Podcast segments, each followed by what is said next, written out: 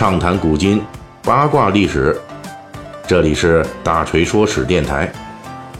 我们的其他专辑也欢迎您的关注。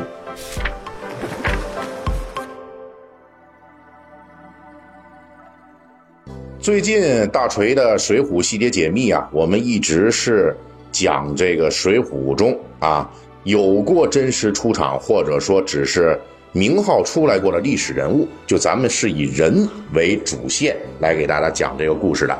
那上一期我们就介绍了白衣秀士王伦的历史脉络，到这儿呢，我们就这个小系列我们就告一个段落啊。以后呢，我们涉及到。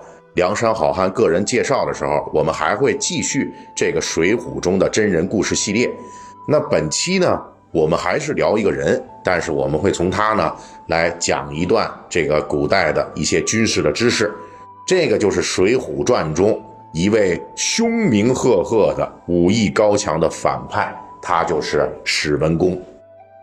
按照《水浒传》的描述啊，这史文恭是地主武装曾头市。聘请过来的武术教头，他和副教头苏定两个人指点过曾头市内少壮派曾家五虎的武艺。这史文恭教出来的曾家五虎啊，这五个徒弟啊，那他们的武艺水平在整部小说里边都属于中等偏上的。其中老大曾图曾经与梁山好汉吕方、郭盛两人交战，还略占上风，一个打俩略占上风啊。老四曾奎，他与梁山好汉中战斗力最强的五虎将之一的豹子头林冲交战。那林冲是八十万禁军教头啊，那武艺不是吃素的呢。但是呢，这个曾奎虽然说没有打过林冲，可也是维持了二十回合不败的状态。为什么锤哥在评估史文恭的战斗力的时候，不说他自己，咱先说这曾家五虎的战斗力呢？因为史文恭在《水浒传》里边虽然凶名赫赫，但是他自己的实战记录并不多。唯一出彩的就是在曾头市与梁山好汉的五虎将之一，这霹雳火秦明啊，他俩人打过。而且呢，此战啊，史文恭并没有使用自己的主打兵器方天画戟，而是用一把丈二红缨枪就迎战秦明的狼牙棒。结果战了二十回合之后啊，这秦明打不过了，力切回马就跑。史文恭在追击时以长枪刺中秦明战马，秦明就此颠下马来。之后，史文恭就再无与一流勇将的正面交战记录了。直到最后啊，在梁山好汉攻陷曾头市的时候，他被晁盖的阴魂给吓住了。失魂落魄中，被玉麒麟卢俊义只一朴刀就槊下马来，被活捉，并未与梁山好汉当时是号称战斗力最强的卢俊义正面交手。那从少数的战例来看呢，这史文恭确实是武艺高强，但是实战的证据并不多。而且史文恭事迹中最麻烦的，还牵扯到一桩著名的水浒悬案，这就是他射杀托塔天王晁盖的这事儿。按照小说描述呢，当时晁盖率领众军是误中曾头市的计策，就中了埋伏了。在深夜里边，这梁山军与曾头市军就是一场混战啊！乱箭当中啊，正好有一支箭是射中了晁盖的脸。回到军寨后才发现，哎呀，这是一支毒箭，而且上面还刻有史文恭的名字。这晁盖中箭之后伤重不治。临死之前就留下遗嘱，捉住射箭之人就可接任梁山之主。而根据毒箭上的刻字，这梁山好汉们从此认定啊，这毒箭就是史文恭射的。从此，史文恭就成为了梁山头号生死之敌。史文恭这一支毒箭，后面又引发了邀请玉麒麟卢俊义入伙。以及宋江围攻曾头市等等的一系列的故事，这一切看起来似乎都是符合逻辑的。但是值得注意的是，施耐庵在描写晁盖中了这一箭的时候啊，却用了很模糊的笔法。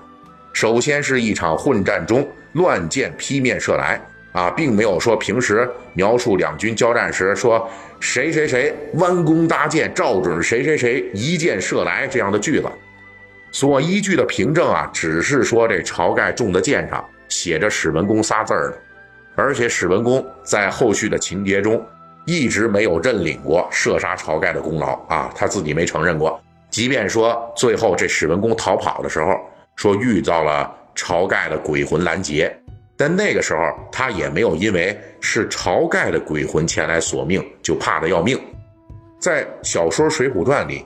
史文恭看到阴云黑雾中有影影绰绰的人拦住自己的去路啊！他当时呢还以为是有神兵阻路。由于《水浒传》的这段情节交代的特别模糊，因此后世呢就有学者提出来，这弓箭上刻史文恭的姓名啊，不一定就代表这支箭是史文恭射的，因为理论上呢，这羽箭是个死物件，那任谁呢都可以刻上去。你即便刻一大锤说史，那也是有可能的，对吧？在这个，而这黑夜中呢，这一毒箭来的是又准又快，直取晁盖。那怎么看都像有人说故意陷害晁盖。由此还有人就脑补了一个阴谋论啊，说呀，这完全有可能是宋江等等想替代晁盖的人，就谋划了这次谋杀。他们在曾头市一战中扮了内鬼。其实这一箭是宋江一系派出的杀手射出来的，目的就是要让这史文恭背黑锅，暗杀晁盖，以方便宋江上位啊。那这种阴谋论啊，看起来似乎已经超出了咱们《水浒传》中江湖好汉的恩怨情仇了，已经进化到了厚黑学权谋论的深渊中去了。因为这种完全基于厚黑的推论啊，没有什么实体证据。所以说呢，真假与否，我们在这儿就不予置评了啊。不过大锤还是要从军事历史的角度来介绍一下，这个羽箭上面的史文恭，还真不像是别人给刻上去的。至少说呀，史文恭自己用的概率非常高。我们古代确实也实行过弓箭刻字的制度，这个制度啊，各个朝代的具体规定不太一样。但是清代的这弓箭的规定，那档案到目前为止是保存最详细的，所以我们就介绍一下这清代的这情况啊，供大家有个参考。清朝初年就规定，军队的官兵士卒配发的弓箭都有明确的数量规定，什么级别的人配多少支箭，这都是有数的，而且规定，如果这弓箭上没有射手姓名，要罚款二十两银子。为什么会有这种规定呢？一般认为啊，至少有三方面的考虑。第一呢，就是方便这军械的管理，方便查点啊，你防止军械遗失或者说被盗卖。历史上有些军事在战场上因为携带的东西太多呀，甚至有时候会发生遗弃弓箭的这种情况。而羽箭在古代的造价一直很高啊，那你想想，属于远距离啊精确的这种射杀的武器。所以它的造价很高，就属于比较贵的东西，因此军队就很重视弓箭的数量。这羽箭上面有名字，就方便管理和追查呀，这能保证军队的战斗力。而且这个道理，我觉得搁现在大家也很能清晰的明白，就是这弓箭就相当于咱们现在这枪的子弹一样。你说你这没打仗呢，然后少几颗，那你这怎么回事呢？对不对？很严重的情况。第二个呢，就是说。在这羽箭上面有名字啊，是能够方便清查战果。比如说你射死了一个敌方头领，那到底谁射的呀？看羽箭上的名字就能鉴定了。这第三个原因就是从实战考虑，因为我国古代的羽箭啊属于手工业制品，没有实现流水线标准化，所以说每个人使用的弓箭啊。它还是有一定的这种差异的，杀伤效果呀、形状啊什么的，对吧？那这个差别其实呢，这个每一个人他使起来，这个就是只有使自己的这个东西的时候才最顺手，哎，那个时候才能最大化的发挥出自己的这个战斗力来。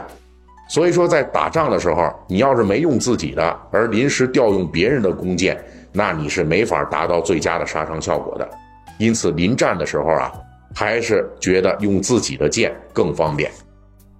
那考虑到史文恭在曾头市就是负责提高当地地主武装战斗力的教头，因此从这个严格的这种军器管理、提高军队战斗力的角度，或者说是从史文恭个人他追求武力水平的这个考虑啊，他在自己的弓箭上面刻字的概率都是非常之大的。当然了。除了射杀晁盖的弓箭很可能确实属于史文恭之外，施耐庵之所以安排了一场混乱中的射箭，把晁盖给射死了，这个呀，他其实是有自己的一个考虑。那这究竟是为了什么呢？我们下一期的《水浒细节解密》，大锤继续来为您讲述。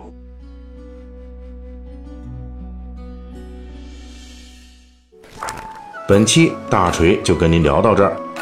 喜欢听，您可以给我打个赏。